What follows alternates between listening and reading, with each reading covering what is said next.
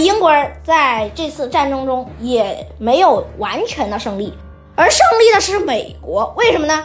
美国在这一场战争中取代了英国的地位，因为英国已经衰弱了，日不落帝国已经开始逐渐的变成了一个中等国家，而美国开始慢慢崛起，成为了世界第一大国。美国在这场战争中也大发横财，卖军火，卖军火，卖军火，借钱，借钱，借钱，最后赚了一大笔钱。但是虽然损失很惨重，但是却为国家谋得了军心和民心。